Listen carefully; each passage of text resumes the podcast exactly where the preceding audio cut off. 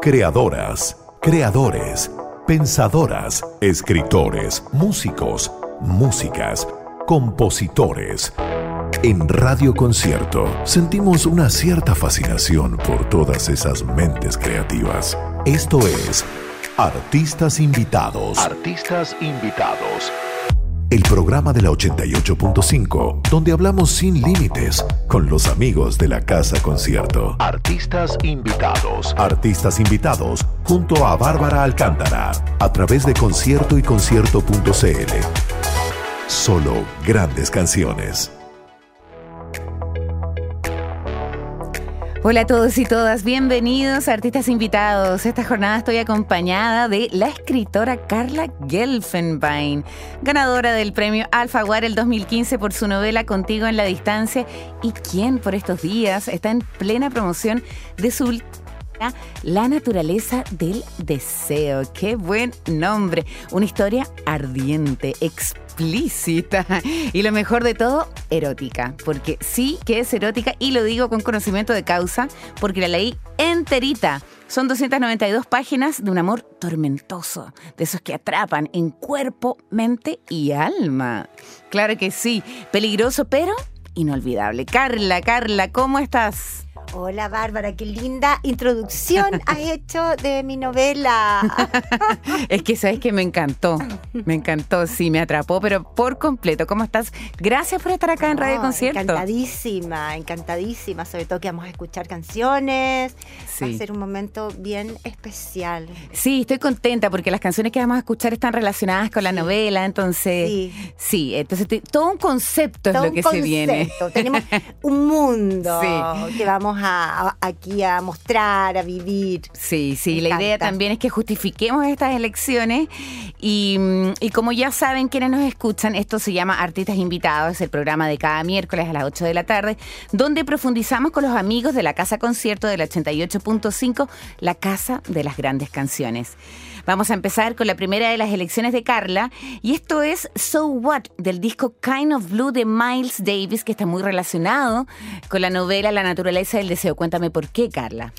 Eh, a ver, en, la novela efectivamente aparece mencionada, eh, y, tú me cuentas que tú también la escuchaste cuando la leías, es, una, es una música de jazz muy, muy sensual, muy ambiental, que ella, eh, la protagonista, que es ese, después vamos a hablar más de ellos, ese eh, solía escuchar cuando era joven con su marido, con su ex marido, y que la y que, y que le da luz en un momento de, un poquito de tristeza.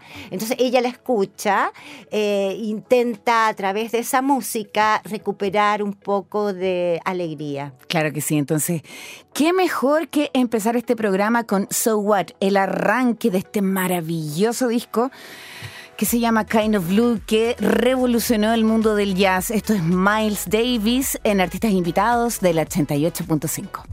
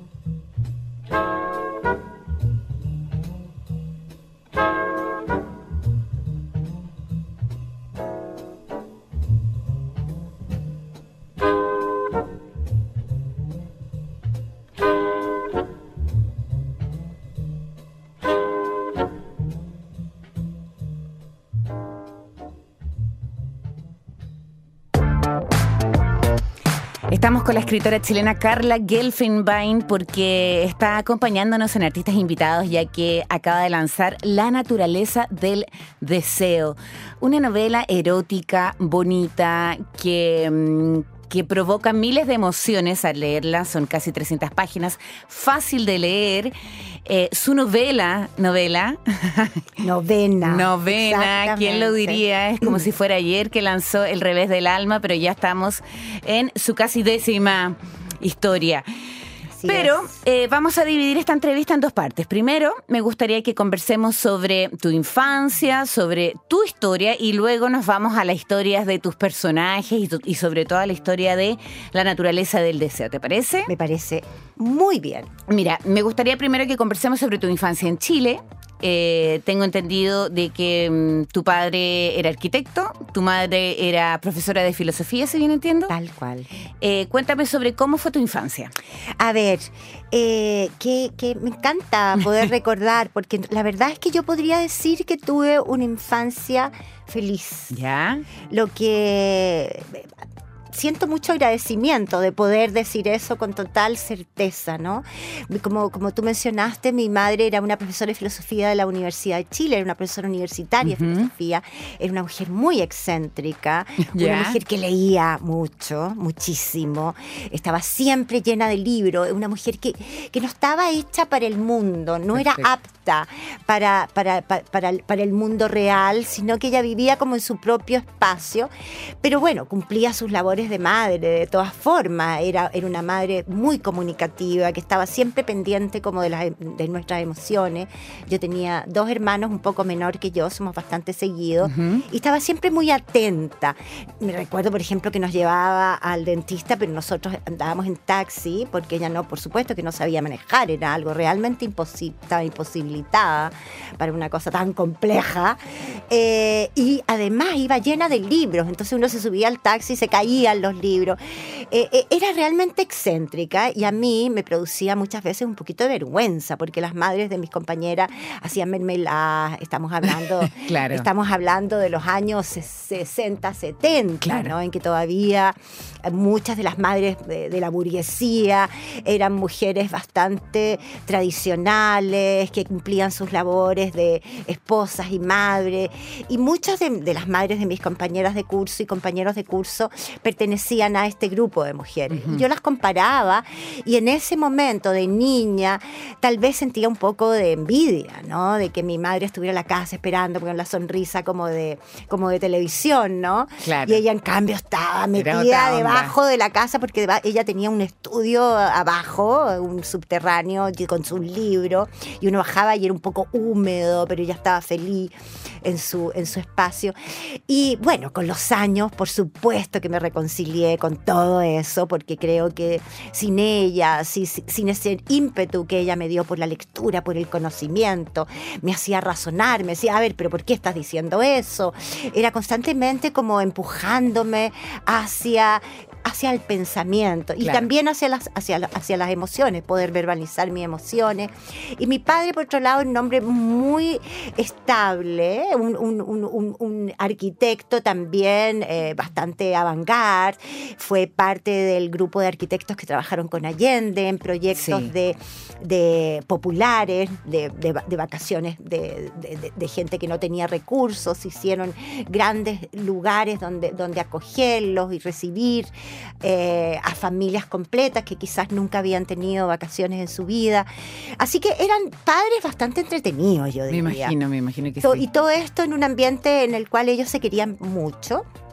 Y toda esta, esta suerte como de, no Edén, porque por supuesto que recuerdo, tengo muchos recuerdos también bastante dramáticos, ¿no? Porque eran personalidades que también chocaban. Y, Claro. eh, pero todo esto se, se quebró eh, en el 77. eh, cuando a mi madre la tomaron presa. Perfecto. Y la toma- llegaron una noche los militares, eh, irrumpieron en medio del toque de queda en mi casa, después de, de- de- de hacer bastantes destrozos en mi- en- con los libros, tiraron los libros al suelo, al- algunos los rompieron, etcétera, se llevaron a mi madre. Y bueno, mi madre estuvo desaparecida tres semanas. Eh, ¿Tú qué edad tenías? yo tenía 16. Ya. Y- y fue difícil, Claro, por supuesto que son recuerdos angustiantes, no saber dónde estaba, mi padre desesperado buscándola, por eh, eh, con- conversando, llamando, o sea, se detuvo la vida, se detuvo la vida para todos, hasta que un día mi madre apareció de vuelta. Eh, la soltaron simplemente, ella estuvo en Tres Álamos, un día, un día la dejaron en la puerta de Tres Álamos en medio del toque queda y volvió caminando a la casa. Entonces llegó como a las 11 de la mañana, eh, agotada. Y bueno, y ese fue como un momento en el cual eh, nada volvió a ser como antes. Eh, Mi madre se quedó sin trabajo, además tenía un cáncer, bueno, una cantidad de situaciones que, que quebraron como de cuajo, así. Claro. esa- ese, hay un antes y hay un después. Y de ahí me fui a Londres.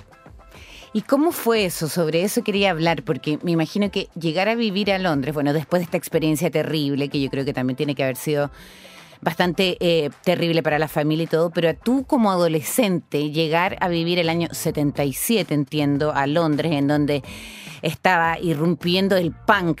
o sea, Claro, como, como los. Sex Pistols, The Clash, eh, todas estas bandas en donde que, que era, que era rebelión y que tiene que haber sido muy entretenido, como lleno de estímulo. ¿Cómo fue vivir esa etapa? Fascinante, Sí. Bárbara, absolutamente fascinante. O sea, junto con esa extinción de, Claro. de mi vida, de mi pasado, de dejar a mis amigas, a mis Sí, amigos, a esa edad es sí. bastante fuerte. Yo tenía 17 años en realidad, no 16 porque yo cumplo fin de año, entonces ya, ya había cumplido los 17 años. Eh, y partir efectivamente a Londres fue un, un descubrimiento de tantas Sí. cosas, de tantas, tantas cosas.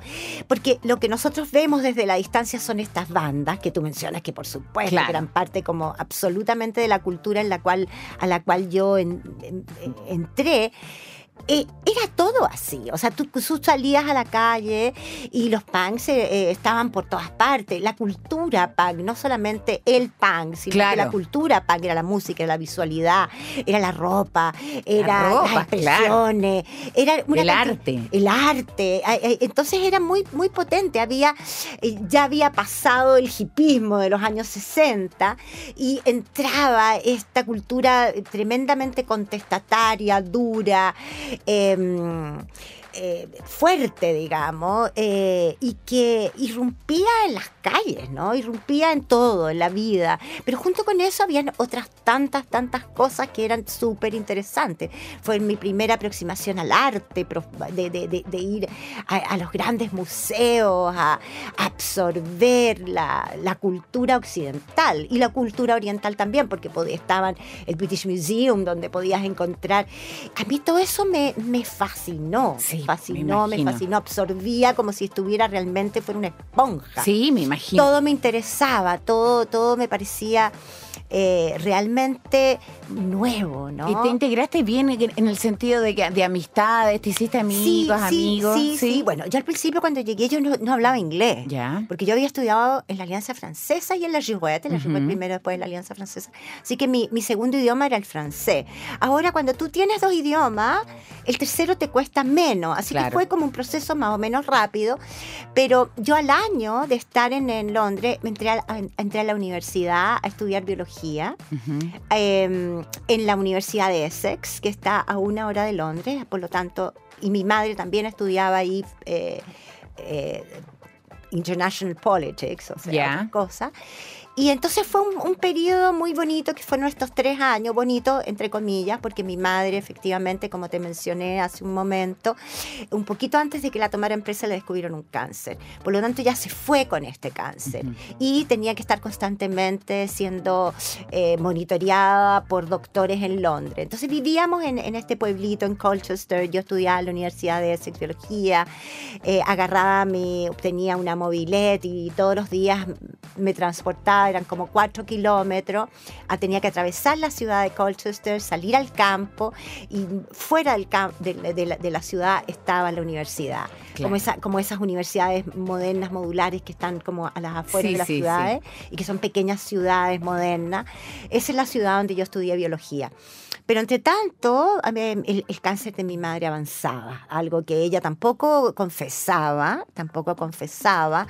Por lo tanto, estábamos yo y, e, o sea, perdón, ella y yo solas en esta casita, eh, mi madre deteriorándose, al punto que un día yo dije, bueno, la verdad es que algo está pasando que yo no sé. Y le pedí a un amigo que me acompañara a Londres hablar con el doctor. Por suerte yo tenía el nombre del doctor, el nombre del hospital. Llegué al hospital y dije, bueno, estoy buscando al doctor, no me acuerdo cómo se llamaba, Parker Ponte. Y, me llevaron y el, doctor al oír mi nombre, me hizo pasar inmediatamente y, me dijo tal cual, me dijo, tu mamá se está muriendo. ¿Cómo puede ser que tú estés sola aquí con ella? Y, y ahí me pasó el teléfono y juntos llamamos a mi papá. Entonces, bueno, y, y, se vino y se fue a Inglaterra con mis hermanos. Entonces, ah, tu papá había quedado acá. Sí, claro. fuimos las dos solas, ah, porque mis hermanos no habían terminado el colegio. Ya. Por lo tanto, mi, la idea era que terminaran el colegio y luego nos reuníamos todos. Entonces partimos por eso decía, mi madre y yo solas en esta casa, que era, o sea, tiene toda esta parte oscura, pero también tiene una parte inmensamente luminosa, estaba llena de amigos.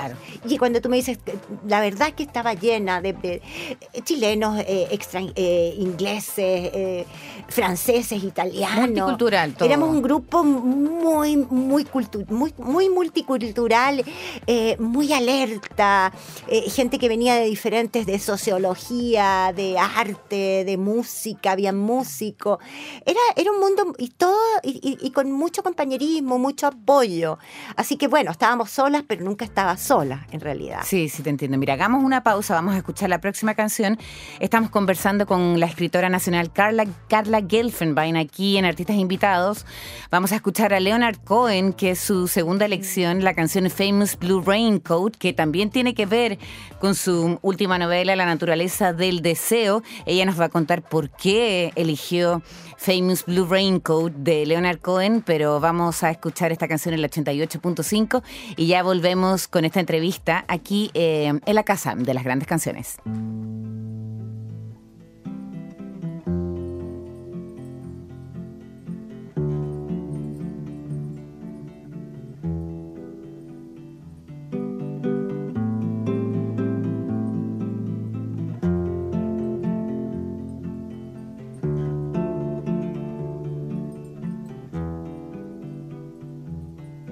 It's four in the morning, the end of December.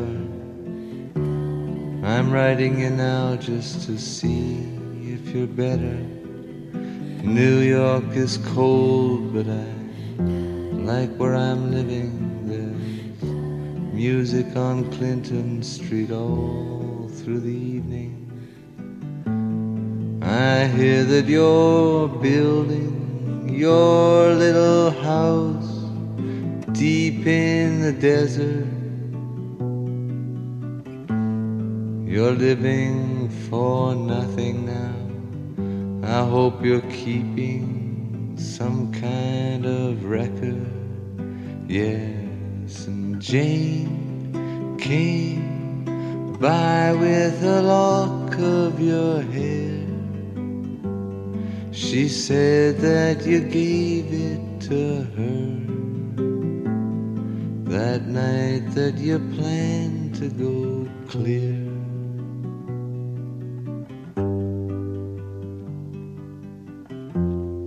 Did you ever go clear? Oh, the last time we saw you, you looked so much older your famous blue raincoat was torn at the shoulder. You'd been to the station to meet every train. Then you came home without Lily Marlene, and you treated my woman to a flake of your life. When she came back. She was nobody's wife. Well, I see you there with a rose in your teeth tea. One more thin gypsy thief. Well, I see Jane's away.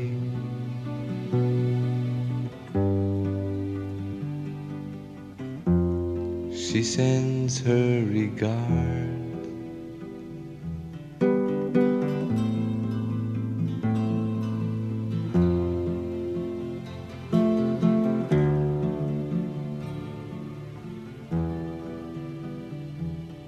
And what can I tell you, my brother, my killer? What can I possibly say? Guess that I miss you. I guess I forgive you. I'm glad you stood in my way. If you ever come by here for Jane or for me, well, your enemy is sleeping. Woman is free. Yes, and thanks for the trouble you took from her eyes. I thought it was there for good, so I never tried.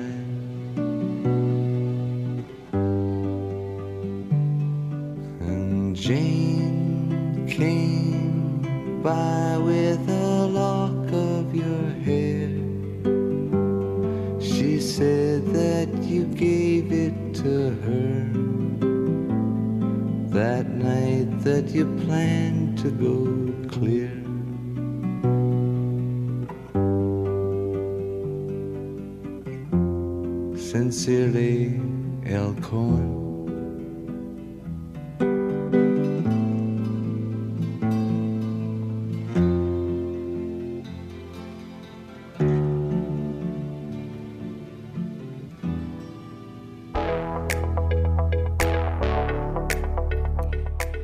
Seguimos entonces aquí el 88.5, el programa Artistas Invitados. Eh, en la Casa de las Grandes Canciones estamos con Carla Gelfenbein, quien nos estaba contando de su vida eh, en Inglaterra.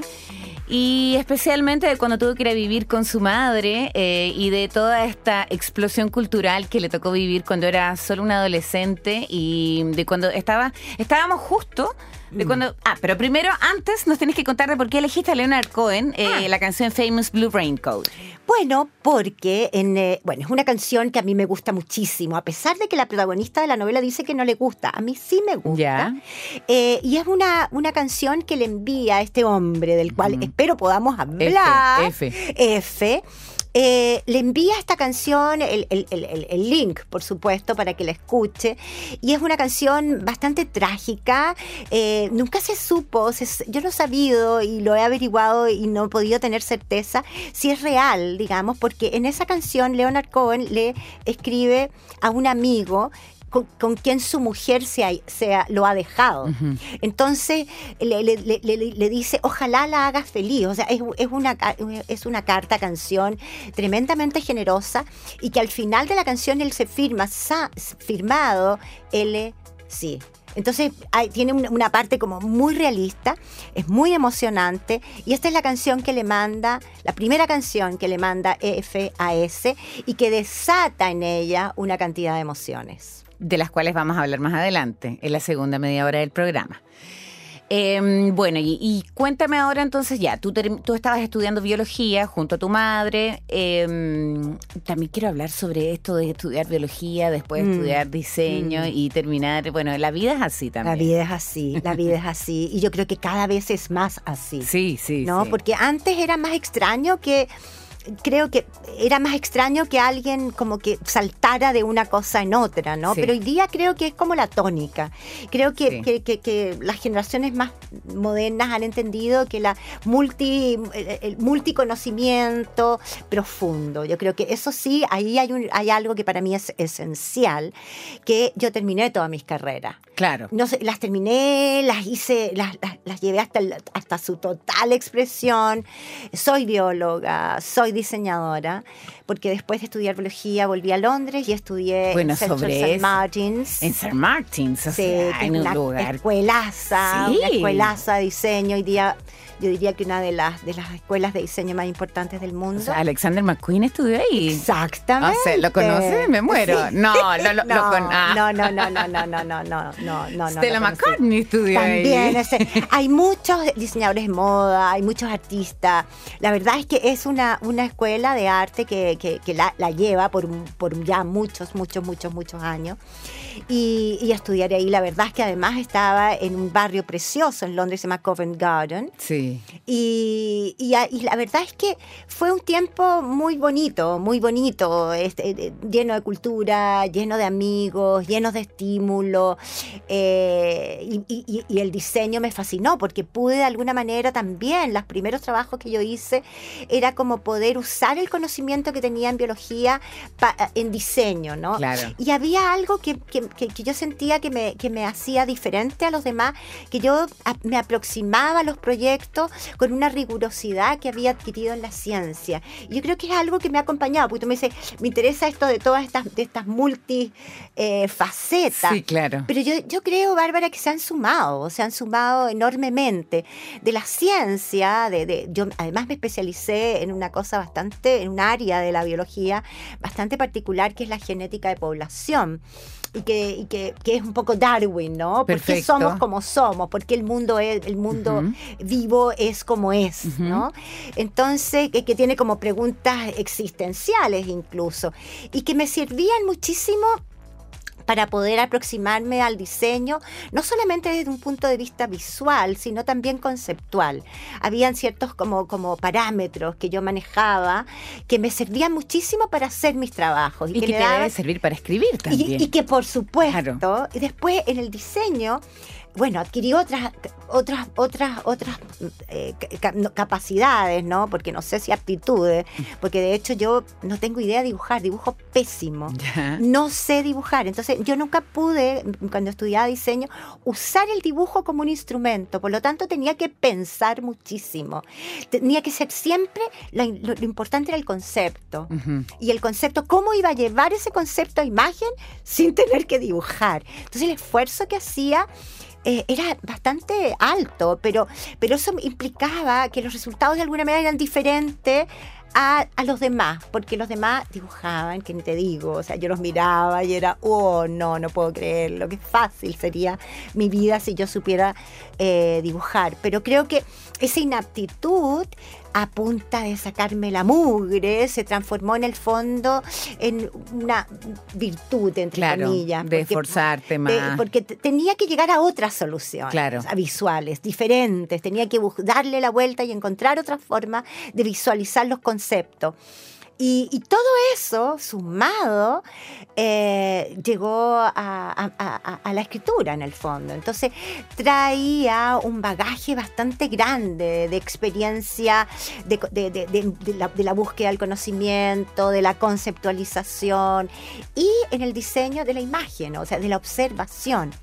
Yo venía un poco con mi padre, que mi padre era, arquitecto y, estábamos siempre observando las casas, los edificios, los parques, le gustaba mucho el urbanismo. Por lo tanto, él me enseñó muchísimo a observar. Pero realmente donde se consolidó mi capacidad de poder de verdad observar fue en el diseño. Y eso es algo que he trasladado o intentado al menos trasladar a mi literatura en el sentido que, que- que siento que es fundamental que poder ver, yo poder ver lo que estoy escribiendo. Y, y para eso necesito de alguna manera ponerle palabra a la visualización de, de los espacios, de los entornos, de, de- de- de los momentos, crear escenas que sean profundamente visuales visuales y esa capacidad de poder ver, creo que la adquirí en esos años de diseño. Claro, de cómo describes los Claro, espacios. Exacto. Mm, sí. ¿Y cómo era físicamente? ¿Cómo te vestías en esa época? Ah, era hippie. Ah, era hippie, te habría imaginado más punk.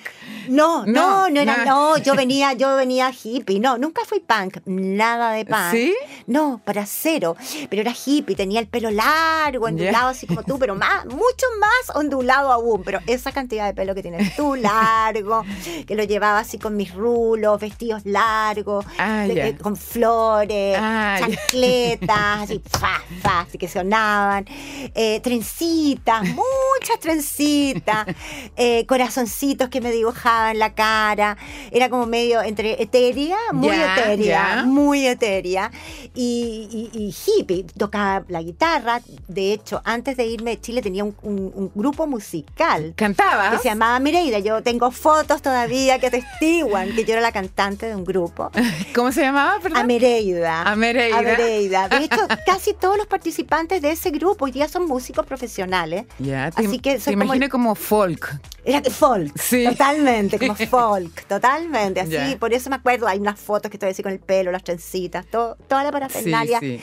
Eh, esa. Como John Baez, así como esa Es onda. John Baez, Sí. mucho la nueva trova, la nueva trova cubana. Ya, perfecto. Eh, también porque obvio que eh, cantábamos en español, componíamos, todos componíamos nuestras canciones, yo también componía. Éramos Ah, muy mira. creativos. eh, Vengo como de una generación y de un grupo inmensamente creativo. En Chile, antes de irme y después cuando llegué a Inglaterra, también me inserté en un mundo que tenía esas mismas características. Quizás buscaba eso, obviamente. Claro. Me interesaba la gente que estaba como cuestionándose, creando, escribiendo poesía, escribiendo canciones, música. Eh, nos comíamos el mundo con nuestra... Siempre con- esti- bien estimulada. Súper estimulada. Podríamos decir que sí. Mira qué, qué bonito. Bueno, y ahora vamos entonces con los Sweet Dreams de Eurythmics. Esto, Muy de la época. Sí, claro Muy que sí. época. Bueno, Eurythmics, esto es completamente parrilla de conciertos. Lo que suena a continuación, estamos conversando con Carla Gelfenbein, aquí en Artistas Invitados del 88.5.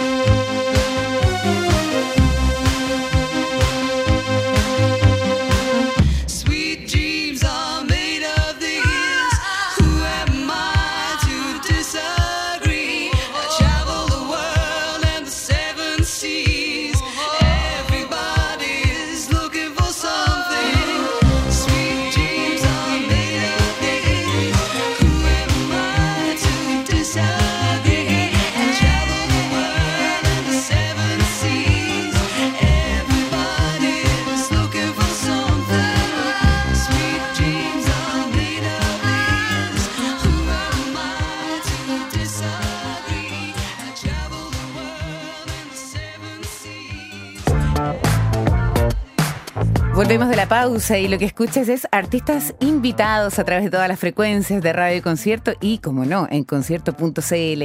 Estamos conversando con Carla Gelfenbein, quien acaba de publicar su novela, su novena novela, bien digo, en la naturaleza del deseo. Y en esta segunda parte de la entrevista que dividimos, porque anteriormente estábamos conversando sobre su vida en, en Inglaterra y también sobre su infancia y sobre sus estímulos y sus inspiraciones. Eh, y en esta segunda parte me gustaría conversar con ella sobre la naturaleza del deseo. Y para introducir esta conversación eh, quise seleccionar un extracto, a ver si se tientan y se quedan con nosotros durante esta segunda media hora en la 88.5. Me basta con sentirte así, me dice. Arrima su cuerpo al mío, acaricia mis pechos, mi rostro, me besa. Sin dejar de besarme comienza a masturbarse. Se reincorpora y de rodillas frente a mí se toca con más ímpetu. Tócate, me señala. Tiene los ojos recogidos en sí mismos. Tócate, vuelve a decirme con autoridad. No, le digo, te va a gustar. No frente a ti, repito con un hilo de voz. Entonces te quedas así, porque yo me voy a ir igual, dice con firmeza, mientras continúa en lo suyo con los ojos puestos en mí. ¡Guau! Bárbara, te lanzaste con todo. Me lancé con No. todo. Te lanzaste Ay, pero con para que se queden con nosotros. No, si el libro está, uf, subido, me llegué a poner roja. y de verdad. Sí. No, es que cala, ya. A ver, ¿cómo, Pongámonos seria. ¿cómo fue, cómo Pongámonos fue seria. que te lanzaste a escribir así? Es que, como que me lancé a escribir así. A ver, vamos por partes. Ya. Primero, la verdad es que eh, mi intención no era escribir una, una novela erótica. No, no, ese, ese no es el, el punto de partida. No, claro, claro. O sea, el punto de partida es una relación Una historia pasional. pasional. Es, sí, una, es es verdad. un amor pasional y me interesaba muchísimo, por un lado, como desmistificar o entender qué genera este, este, este- amor pasional, Sí. qué lo destruye, qué lo mata, Mm. eh, qué lo exacerba, o Mm. qué, es decir, ¿cómo, qué, qué- qué- qué es exactamente? Porque el amor pasional no es lo mismo que otros amores. Amores filiales, amores maternales o amores, o esos amores maduros que, que permanecen en el tiempo, en torno a acuerdos, en torno a consenso. Esto no es un amor de consenso, ¿no es cierto? No. Es, es un amor que está, está totalmente, está siempre eh, intentando romper los límites, está siempre como en este caso, este hombre que en el fondo le pide a esta mujer algo que, que, que transgrede sus propios límites, Claro. ¿no? Eh, después vamos a ver si accede ella o no accede, porque Claro. hasta ahí no, no, no seguiste. Pero, pero, pero le abre una puerta, le abre una puerta en la cual eh, puede transitar o no puede transitar, pero que seguramente la va a cambiar y va a cambiar la percepción de su propio cuerpo, ¿no? De, de- de hacer este acto eh, delante de, de- un hombre. Entonces, ese es el amor del que estoy hablando, un, un amor que transgrede, que está constantemente eh, eh, transgrediendo incluso la identidad de cada uno. Claro. Porque así es la, así es la pasión amorosa. O sea, hay, hay en el fondo una tesis detrás del libro. Y cuando estaba escribiendo, me di cuenta que no iba a poder eludir el sexo. No, O sea, que era imposible. imposible, que se iba a hablar de una relación de amantajo, una relación que, eh, en, en la cual hay muchas cosas que los unen, eh, intelectuales, sensoriales, de conocimiento, de historia, etcétera, pero sobre todo sexual, ¿no? Hay, hay, un, hay, un- hay una atracción física que es inmensamente poderosa. Mm. Por lo tanto, me di cuenta que no iba a poder eludirlo. Lo había eludido en ocho novelas anteriores Sí. porque en todas mis novelas hay relaciones amorosas, es un tema que me interesa, que ha estado siempre como parte de, de- de- de- de mi imaginario. El- el- me interesa ver qué pasa, ¿no? Qué pasa con las emociones, con los afectos, con los cuerpos. Pero no había sido necesario abordarlo de una forma tan directa. Mm. Y de pronto me encuentro con que estoy escribiendo una novela en la cual tengo que entrar en esto. Y fue súper difícil, Bárbara, o sea, no fue fácil, por muchas razones. Primero porque la cantidad de escollos por los cuales te puedes caer son gigantes. Uno, en el lugar común, Sí. es decir, el acto sexual es, ha sido descrito 100 mil millones de veces de las maneras más bellas hasta de las maneras más burdas. Burda. Eh, es parte de, de- de- es parte de las imágenes que está, a las cuales estamos expuestos más ahora con mayor eh, y frecuencia incluso que antes porque tenemos acceso a eso fácilmente por lo tanto cómo hacerlo literario es decir cómo seguir en la misma diapasón de mi voz literaria sin eh, caer en, lugares comunes en, en- en- en lo burdo eh, tampoco en lo cursi. Cursi, que claro. o sea, qué horror. Es que no es cursi para nada. Qué horror caer Sí. en lo cursi. Yo creo que Cítico, prefiero lo burdo claro. que A- lo cursi, la- sí. ¿no?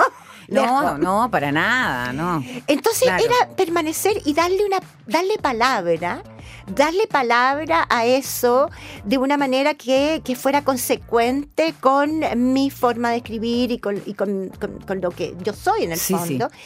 Y fue una búsqueda, fue una búsqueda. Y entonces cada palabra que está ahí, está ahí después de haberla yo leído en voz alta muchas veces, haberla buscado para que realmente se asentara en el texto y expresara exactamente lo que yo quería expresar, sin más ni menos, sin romanticismo, sin, sin, sin, sin, sin ser burda, pero al mismo tiempo ser súper realista, Mm. ¿no? No quedarme corta, porque también ese era otro peligro, era como... eh, no sé, acartucharme, ¿no? Claro. Claro, qué fácil. Sí, porque Eh, eh, tampoco... tú, tú, tú, tú te vas por la puerta trasera, No, chum, no podía un poquito más adelante. No, pues no. No. O sea, sí, vamos con, con todo, sino para qué. Si no, ¿para qué? Sí. Tal cual. Eso era lo que yo me decía. Si no, ¿para qué? Sí. ¿Para qué? Así que nada, lo, lo basé, o sea, lo escribí. eh, y, y no sé, eh, eh, espero haber logrado lo, to- to- haber logrado pasar Mm. estos, estos puentes colgantes que tuve que atravesar. Es que ¿sabes lo que pasa? Porque, a ver, que, que no se transforme también en que esta es una cosa, una apología del sexo, porque no, No, lo es. una apología No, al sexo. El no. centro, el centro son las relaciones humanas. Claro. El centro de la novela es, son, las, son las relaciones humanas. Claro. Es esta, esta La mujer. relación con su hijo. Exacto. Voy a O sea. hacer un pequeño, pequeño resumen, pero muy pequeño. FS, que es ella, eh, es una mujer que ha perdido a un hijo. Que es terrible. eh, ahogado. eso. Ah, Esto está en la contraportada, así que terrible. no estamos haciendo Sí. ningún tipo de spoiler. Eh, y está totalmente cerrada a todo tipo de emociones. en- de alguna Mm. manera. Tiene una relación muy profunda con su hija, con la, Sí. que, con la que tiene. Eh, se ha separado producto de, de esta pérdida tan, tan fuerte. La relación con su marido simplemente. Se, se murió. Por lo tanto, está sola, es una escritora. Ella nació en Inglaterra de padres chilenos y vive muy aislada del mundo y de pronto y protegida y, convencida que esa opción que ella ha tomado de- de no, de no exponerse a ningún tipo de riesgo emocional es la correcta para ella. Hasta que llega F, que es él, que es un chileno, abogado, eh, convencional en, en- en- en apariencia, por supuesto, casado, es decir, la seduce en un amantazgo, eh, y empieza a entrar en su vida, empieza a entrar en su vida, eh, él, él viaja a Londres, la conoce, él la busca, y luego empieza a bombardearla con emails, con una- imágenes, con canciones, Claro, como vimos. sí. Y empieza como a, a- a- a envolverla en, en algo que es diferente hasta que finalmente ella accede a encontrarse con él en una ciudad. Claro. Y ahí comienza esta historia de amor que ocurre en diferentes ciudades, son más de 10 ciudades en las que se, se encuentran a lo largo de 5 años. Eh, y, em- y este amor entonces que inicialmente es un, eh, eh, bueno, ella dice, ok, voy a jugar un poco, también tengo derecho a un, a mínimo juego, manteniendo por supuesto las emociones a resguardo. Claro. Eh, eso es lo que ella Quiere. intenta y es lo que quiere. Eh, empieza también, la seduce muchísimo, justamente lo que, que, que- que desemboca en la escena que tú acabas de leer, que es como reencontrarse con su propio cuerpo, Mm. ¿no? Se encuentra con el cuerpo del otro, pero también se encuentra con su propia belleza, no solamente en su cuerpo, sino que en, tu- en su ser. Y con su sexualidad. sexualidad. Se reencuentra como Exacto, mujer. Exacto. Y empieza a ver en los ojos de él a la mujer que, que- o a una mujer más desenvuelta, más bella, Mm. y empieza a, a- a- necesitar eso. Mm. Entonces ya sin darse cuenta, de, de- pronto ya está adentro. Mm. Y entonces ahí comienza esta historia de amor, que no es una historia de amor, yo lo digo desde el comienzo. De hecho, la novela comienza un, eh, cuando él desaparece, es, es la historia de un ghosting. Claro, es ghosting la historia de un terrible. ghosting. Que nosotros no sabemos por qué él ha desaparecido. Y eso es lo que queremos Y entender. eso es lo que al Y eso es lo que final engancha. tienes que terminar la novela para Claro. saber qué pasó, porque tiene un vuelco Eso bastante inesperado. Eh, ¿Por qué? ¿Qué pasó después de toda esta pasión que ella... eh? Entonces, esta relación permite, me permitió explorar como muy, muy, muy profundamente en las relaciones amorosas. Pasan por los celos, pasan por, eh, por, por, ex- por- por extrañarse. Es muy tormentoso Pasan por los reencuentros, por la pasión del Todo reencuentro. intenso. Todo intenso, intenso, intenso, intenso, intenso. Sí. Eh, pero es como eh, ponerle una lupa, ¿no? Con la luz y quemar todo, ¿no? sí, sí, quemar todo con esta lupa de mirar las cosas tan, tan, tan de cerca. Mm. Entonces sí, es una, es una novela que evidentemente tiene un elemento erótico fuerte. Pero, pero que, que- que- que es parte de una historia que está intentando contar algo más grande. Absolutamente. Me- Yo te quiero contar un poco como, como lectora lo que, lo que me pasó, pero Mm. Me antes quiero. mucho. Pero antes quiero que, si- que sigamos con, con la música. A la vuelta vamos, vamos a seguir conversando sobre la naturaleza del deseo. Estamos con Carla Gelfenbein, el 88.5 artistas invitados. Seguimos con David Bowie. Esto es Heroes en la Casa de las Grandes Canciones.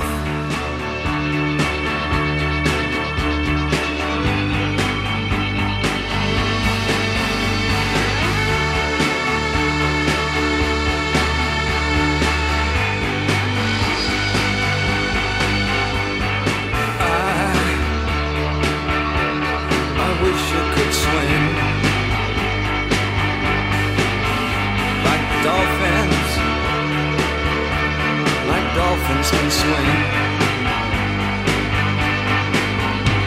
Though nothing, nothing will keep us together.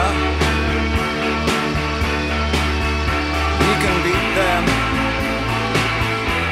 forever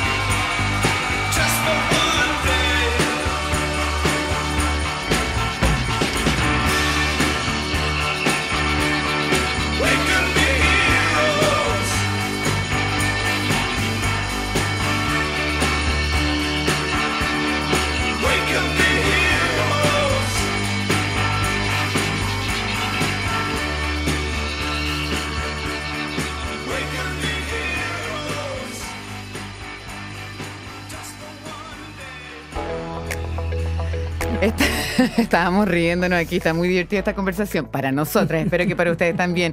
Estás en Artistas Invitados, eh, que, mm, estamos conversando con Carla Gelfenbein sobre la naturaleza del deseo, su nueva novela, y mm, hablábamos sobre, bueno, claro, sobre el erotismo que tiene mm, esta, esta novela, pero también no solo el erotismo, sino que la historia es una historia muy potente sobre esta mujer que ha perdido un hijo y que encuentra un gran amor y que este gran amor la trae de alguna manera a la vida.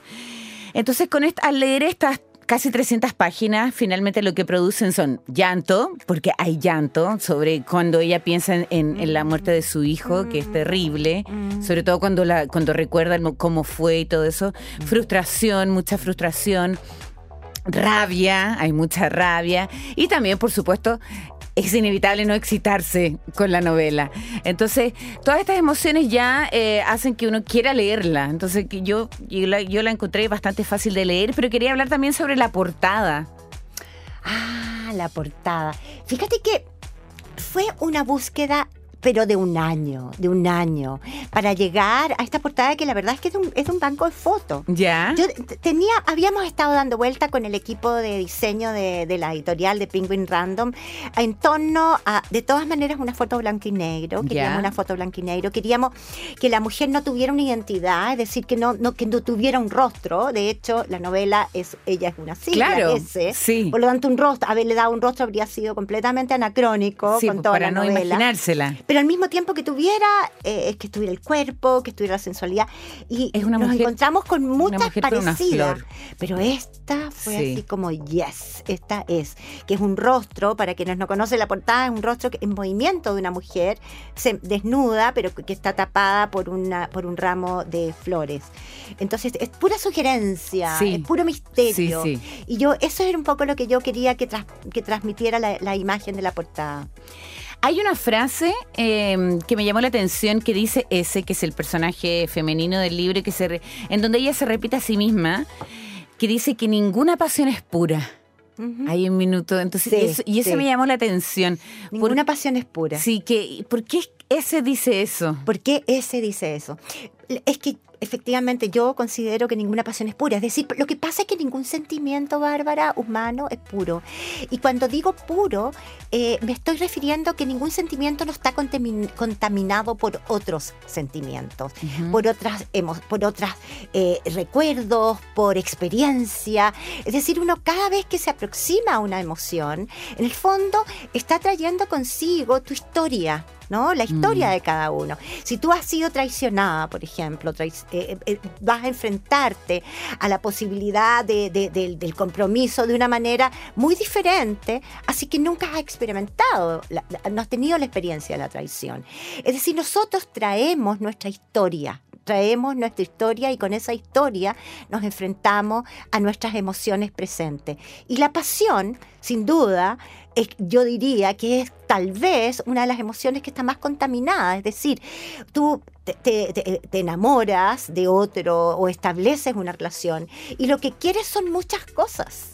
No es pura pasión, es eh, inseguridad o seguridad, es eh, puede ser en algunos casos arribismo o puede ser eh, un, un- un- un peldaño a algo, ya sea tangible o no tangible. Es decir, no existe esa, esa, esa pureza. ¿Qué es lo que es? No existe la emoción pura. Mm. Por eso ella dice eso y, y se lo dice a sí misma. Sí, Recuérdate, se dice a sí misma, Sí. ninguna pasión es pura. Es decir, ten plena conciencia de todas las emociones y de todas las otras telas y las otras dimensiones que están presentes en este instante de pasión. sí. Ella es súper cabezona. súper, Ella súper. es muy racional, entonces me interesaba mucho eso, Bárbara, porque pensaba, yo pensaba, ¿qué pasa con una mujer que piensa todo y que, y que, va, a ten- y que va a ser igual arrasada por esta, por esta pasión? Porque no hubiera tenido mucha gracia que esta chica hubiera estado como full disponible a, a- a- a embarcarse en una relación amorosa, ansiosa de encontrar el hombre. Es decir, ella nada de eso. Ella, primero, no estaba disponible, ni emocionalmente en, en ningún Nada, aspecto. sí. Además es hiperracional, tiene una respuesta para todo, eh, es muy culta, tiene referencias culturales eh, por todos lados que le permiten, según ella, controlar sus emociones y controlar lo que los sucesos de su vida y de pronto se da cuenta que no, que nada de eso sirve. Entonces también para mí era importante como mostrar este aspecto arrasador que tiene la pasión, Mm. ¿no? Que no es racional y que no es definible, que no es puro y que está eh, es, es- es- es- es mucho más innombrable, no tiene verbo la pasión. Mm. Y, y- y eso es un poco la- las vueltas que me voy dando, ¿no? De cómo... Claro. ¿Tienes rituales para escribir? Porque, por ejemplo, eh, no sé, pues hay escritoras como la Isabel Allende, que el Sí. 9 de enero se Sí. sienta a escribir, por ejemplo, cada libro. Entonces, no sé, ¿tú tienes algún tipo de ritual? A ver, mira, yo me acuerdo que cuando yo empecé a a escribir, envidiaba eso de, de- de la Isabel Allende. Eh, de, de poder como elegir Sí. todas esas cantidades de, de- Yo no podía elegir nada porque tenía dos niños chicos. Entonces que, que andaban gateando O sea, por debajo de claro, mi mesa. ¿Cómo, cómo concentrarse con dos niños chicos? Entonces tuve que aprender de alguna manera a, no, a tener el mínimo de mañas, el mínimo de reglas posibles para escribir. Escribía cuando podía. Ahora ya, que ya no son niños, son grandes ¿Qué, adultos. qué edades tienen? Eh, eh, eh, uno tiene 25 y, la- y que es Sebastián, mi hijo, y 27 la Micaela. Bueno, y la Micaela ni siquiera vive ya conmigo, vivo solo con mi hijo. Así que en realidad podría, po- tengo más mañas que antes. Básicamente necesito silencio. Sí. Es decir, que nadie me esté hablando, no puedo estar mirando el celular, no estoy mirando el mail bajo ninguna circunstancia, y sentarme y escribir. Estar calentita, por supuesto. Sí. ¿no? ¿Música? ¿Sin música? No, silencio. Nada, nada, nada de música, no, no, no, porque, porque la música tiene una, una atmósfera. Sí, sí. Y, y es muy difícil porque tú estás buscando tu atmósfera. Cuando tú estás escribiendo, estás en busca de esa atmósfera. Ya, pero por ejemplo, si estás escribiendo en este caso eh, una eh, eh, el momento en que ellos se juntaban y era erótico, ¿no podrías No. poner algo erótico? No. ¿No? No, no, no me No. sirve de nada. Ya. Porque ¿sabes lo que pasa? Es que el momento de, de cuando tú estás escribiendo es un momento en que tú estás ahí. Te olvidas del entorno. Ya. O sea, es, es una suerte de meditación. La, la escritura tiene, o yo que después, muchos años después he, he puesto a meditar, siento que tiene mucha relación, porque es la concentración pura, total y absoluta en, en lo que estás. Claro. Todo el resto desaparece, los sonidos desaparecen, el espacio desaparece. Entonces tú no puedes crear interferencias desde el exterior cuando lo que tú quieres es trasladarte justamente a esa otra dimensión que está ahí. O sea, tú está en el hotel en con ellos, claro. Estás ahí con ellos. Claro. Estás ahí con ellos. Entonces, no hay inter- no, no puede haber, en el caso mío, por lo menos, yo no, hay otra gente, escritores que escriben con, con música y tantas, tantas otras formas. El caso mío es muy sencillo. Básicamente lo que necesito es tiempo, mucho tiempo, mucho tiempo. Me demoro mucho en escribir, soy terriblemente perfeccionista, no soporto un- una, una- una frase mal construida, la leo en voz alta una y otra vez. La rigurosidad en la escritura para mí es algo esencial y es lo que más intento transmitirle a, a- a los que estudian conmigo en mis talleres.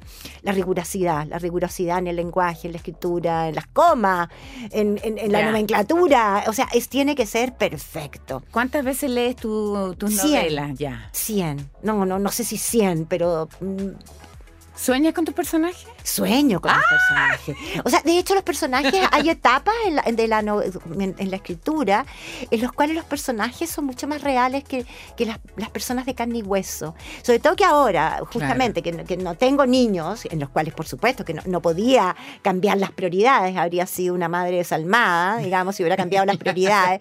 Pero había momentos en que incluso en esa época, también, en que los personajes de mis novelas se hacían tan reales, yo convivía con ellos, convi- convivía, me, me- me- me dormía pensando, me hablaban y al, al día siguiente me despertaba, pero derecho a sentarme en la computadora por cosas que habían surgido.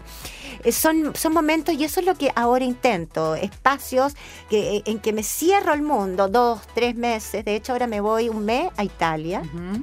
Qué rico. a una residencia de artistas en la cual voy a pasar cuatro semanas encerrada escribiendo la novela que ya, ya comencé a escribir el, año pasado. Ay, qué maravilla. Ya, mira, vamos a escuchar a The Cure con Just Like Heaven. Oh, ya. Ya, que eso tiene que haber sido el apogeo de Muy, tu juventud. Muy, muy, muy. The Cure era, o sea, de hecho los vi, a The Cure los vi. Sí, la hippie bailando con The Sí, Cure. obvio. Vamos a escuchar a The Cure aquí en Artistas Invitados del 88.5 y seguimos conversando con Carla Gelfenbein en la Casa de las Grandes Canciones.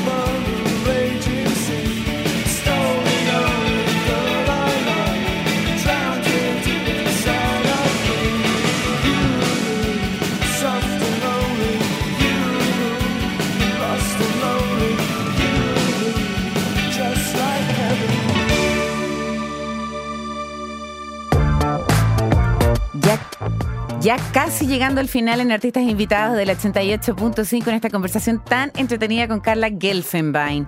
¿Y en qué? Ah, estábamos en los sueños con los personajes. Ah, sí. y, y bueno, ay, me estabas contando que te ibas a una residencia en Italia ya eh, preparando la próxima novela, ya empezando a escribir ya. Sí, ya llevo como un año, porque los procesos escriturales son larguísimos, Mm. Me son imagino. larguísimos, tiene tantas etapas, tiene una, una etapa en que armas la novela, etapa de corrección, etapa de sobre, sobre corrección, etapas de lectura eh, en voz alta, vuelta a corregir, trabajo con los editores Me imagino. Eh, ¿Y ¿En bueno, qué etapa estás ahora? eh, no, en la etapa que estoy ahora estoy recién, recién, recién comenzando. Igual llevo mm, hartas páginas, pero siempre tanteando, tanteando los terrenos de que estoy mm, insegura. Yo tengo etapas así de total y absoluta inseguridad, como si estuviera recién empezando a escribir. Lo que me, me gusta, o sea, sé que no es muy cómodo, no es cómodo sentir esa fragilidad la escritura, pero por otro lado siento que si estuviera llena de certezas y tuviera como, no Sí. tendría ninguna posibilidad como de crear cosas nuevas, ¿no? ¿Qué te inseguriza? Eh, me inseguriza, por ejemplo, en la escritura, bueno, estar errando el camino, estar contando una historia que no tiene ningún interés más Claro. que para mí. Porque a mí de repente me interesan cosas que a nadie le interesan. Obvio. ¿no? Bueno, como a todos. como a todo, claro, Sí. exacto. Como, ¿A quién le importa nerd. conversación? así? Claro. Yo también lo pienso. ¿No es cierto? ¿No te Sí, pasa eso? sí. Tal cual. Y ese, esa es mi inseguridad más grande. ¿A quién le va a interesar? Porque finalmente tú sabes que eventualmente, aunque yo no escribo para un lector, cuando estoy ahí, si no, no habría podido escribir esta novela, si yo hubiera tenido como alguien un lector Claro. al otro lado de la ventana, diciéndome, no, Carla, eso no se escribe, no habría podido escribirla. Claro. Pero no es, no es la presencia del otro, sino que es como una sensación general, así, de, de ser de repente muy nerd. Entonces, claro, en esa etapa estoy ahora con esta novela. No, pero en la naturaleza del deseo no tienes nada de nerd. No, no, nada. No, nada. Nada, nada, nada, nada, no, nada de nerd. Estamos No, para nada. Al, al contrario. Sí. Oye, ¿y, y tú estás en pareja? Sí. ¿Y qué te dijo tu pareja cuando leyó La Le naturaleza del deseo? Sí. Le encantó, Ya. le encantó, le encantó. Sí, es que es, un hombre súper inteligente y puede como entender que lo que. Bueno, que la escritura, eso es súper importante. Yo me acuerdo la primera novela que yo. ¿Fue la primera o la segunda novela que escribí? La segunda, La mujer Ya. de mi vida. Hay una mujer que tiene dos hombres, Ujú. ¿ya? Y que hay un momento en el cual se meten a la cama los tres. Ujú. No es tan explícita como esta novela, es bastante menos explícita. Pero recuerdo que me preguntaban, no al aire, ¿no? Pero eh, eh, entre amigos, periodistas, Sí. todo el mundo me preguntaba, oye, pero ¡eh, qué entretenido, y tú estuviste ahí. No, decía yo, ojalá hubiera estado, y ojalá hubiera tenido esos dos hombres enamorados de mí. Claro.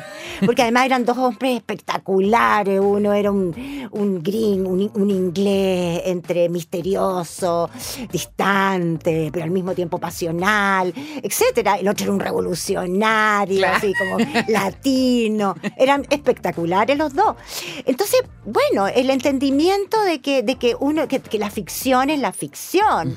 Eh, Es que la experiencia, y esto es súper interesante, la experiencia de, un, de, de- de- de cada uno de nosotros, no es sencillamente lo que uno vive, ¿no? No es Sí. sencillamente lo que tú puedes decir a- como hechos, que puede ser por último fotografiado, filmado, sino que es todo lo que no se ve.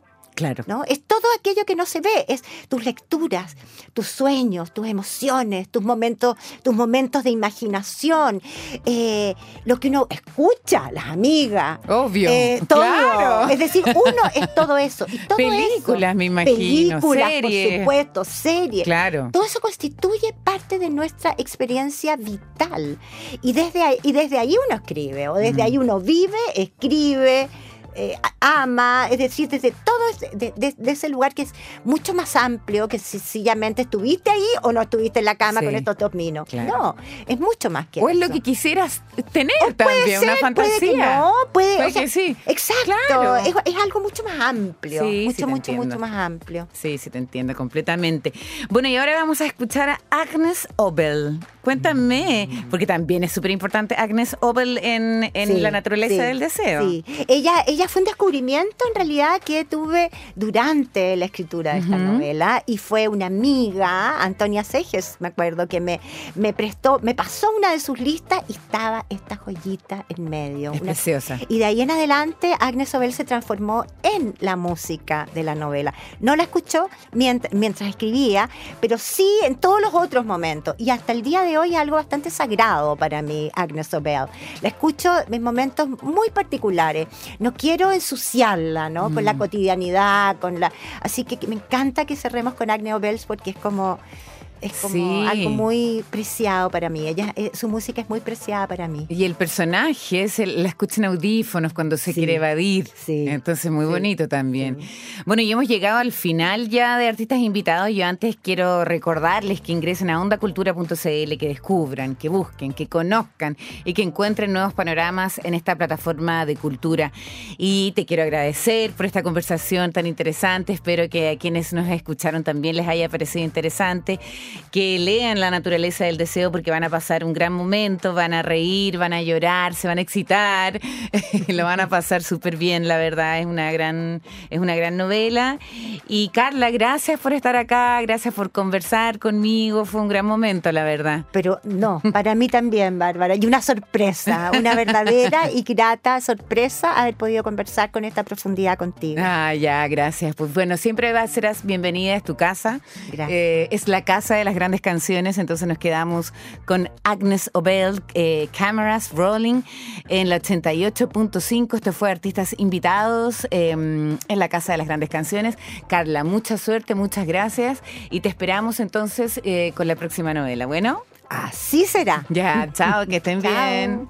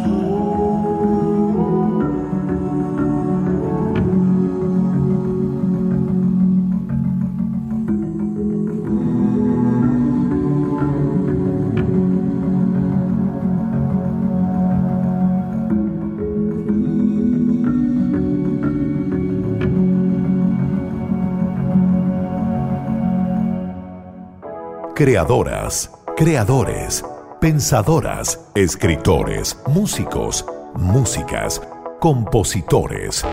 En Radio Concierto sentimos una cierta fascinación por todas esas mentes creativas.